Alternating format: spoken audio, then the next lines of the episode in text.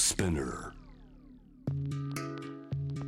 グローバーがお送りしております。J-Wave Jam the Planet ここからは海外在住のコレスポンデントとつながって現地の最新ニュースを届けてもらいましょう。今日は from ギリシャです。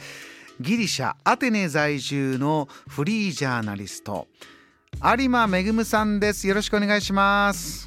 はい、よろしくお願いします。有馬さんお久しぶりです。お元気ですか？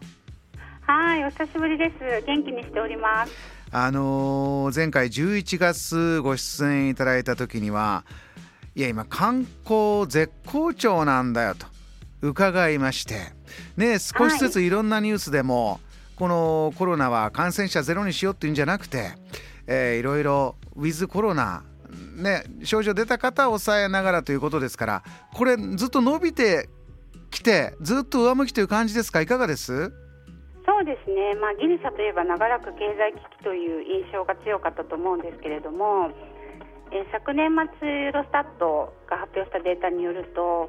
えー2021年の第3四半期のギリシャの GDP 成長率がユーロ圏全体でトップということで、うーんすごい。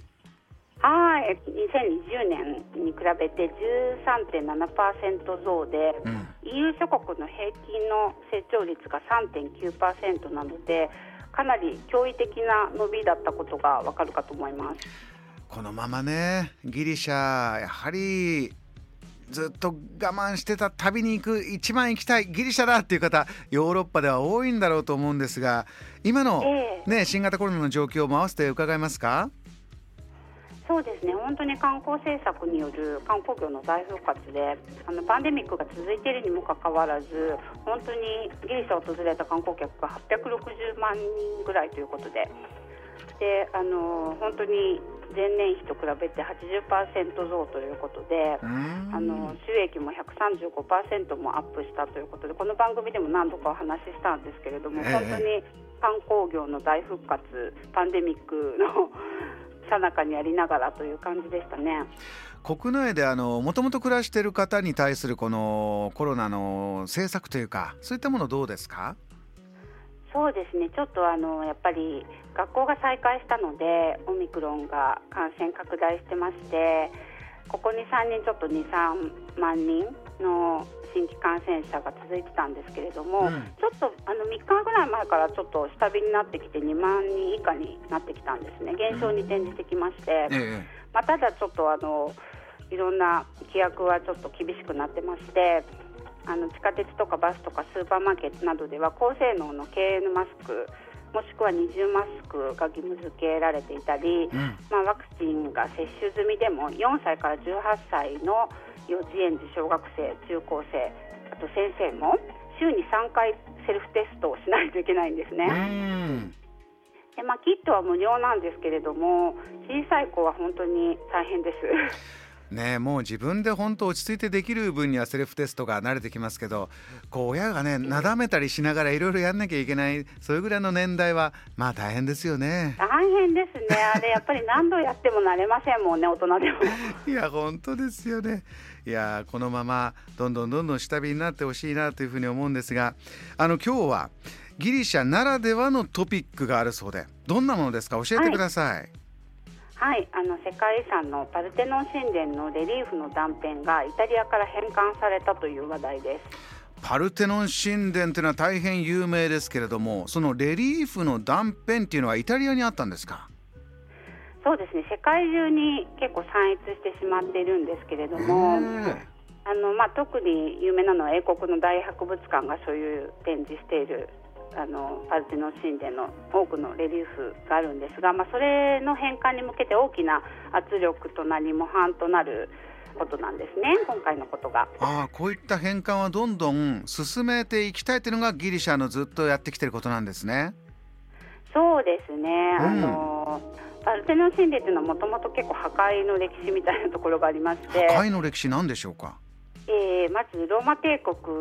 に支配されていた時にキリスト教が国教公認を受けたのでそうなるとギリシャ神話モチーフのパルテノン神殿のファザード部分が壊されてしまってなるほどそ。れで大聖堂に改装されてしまいます。うん。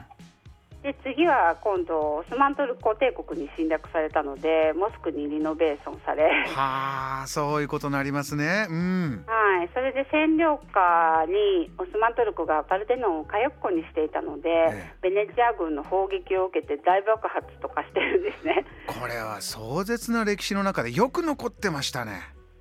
に現存していることが奇跡なんですけれども、まあ、その極めつけがそのイギリスのエルギン伯爵という方なんですけど この人がそのオスマンはいはいオスマントルコ帝国の駐在の英国特命全権大使だったんですね。うん、であの、まあ、パルテノ神殿を毎日見てるうちにどうしても欲しくなってしまってその当時のあのスルタンに許可を得てレリーフの大半を破壊してイギリスの自宅に持ち帰ってしまったんですよ。これは当時のギリシャはいや自宅に勝手に持ち帰るのやめてくれっていうのは言えないような状況だったんですか？そうですね。やっぱりオスマン帝国に占領されていたのでギリシャ人は何も言えなかったんですけれども。ただまあこの行為は当時のイギリス国内でも大きな非難を受けまして、えー、でまあ後に大英博物館に寄贈されたというのがあるんですが、えー、まあ、それ以後そのアテネ五輪だったりアクロポリス博物館が新しくできた時とか、まあ、幾度も返還要求とか運動が行われてきたんですけれどもいまだに返還されてないんですね。これ自宅に持ち帰るのはダメ。じゃあ博物館へっていうんでもイギリスにそのままあるんじゃねギリシャとしては辛いし、まあ、大博物館はよくこういった非難は受けますね。あの、ね、泥棒博物館じゃないかなんて悪いこと言うね、ね、人もいますしね。はいその通りで結構世界中からの略奪品が多くて大半がギリシャとエジプトからの展示物が目玉なのでやっぱりギリシャの返還に応じるとエジプトとか他の国々にも返還しなくてはいけないので なかなか返してくれないんですね。いやそういった中でじゃあこのイタリアから返還になるっていうのは有馬さんひょっとしたらというニュースとして報じられてますか？そうですね本当に大英博物館に対して大きなプレッシャーになるということでやっぱりその美しいパルテノン神殿っていうのはこう人類全体の遺産というか世界の文化遺産なのでやっぱりもともとあった場所に戻されるっていうのが一番いいとやっぱり考えてる人が多いんですね。これギリシャにねヨーロッパ中世界中から観光に訪れる方がまた増えてこういった思いで、うんえー、このニュースを見る方も増えるかもしれませんね。そうですね。本当に私もパルテノン神殿でその壊された部分を見るとやっぱり早くこう全ての断片を一緒にしてあげたいなって、まあ、誰もが普通に感じると思うんですよね。なるほど。わかりました、はい、有馬さんまたきっとね続報もあるような気がしましたんでまたニュース伺いたいと思います、はい、お忙しい中リポートありがとうございました。はいありがとうございましたこの時間はギリシャアテネ在住のコレスポンデントフリージャーナリスト有馬恵さんにお話を伺いました。JAM The Planet.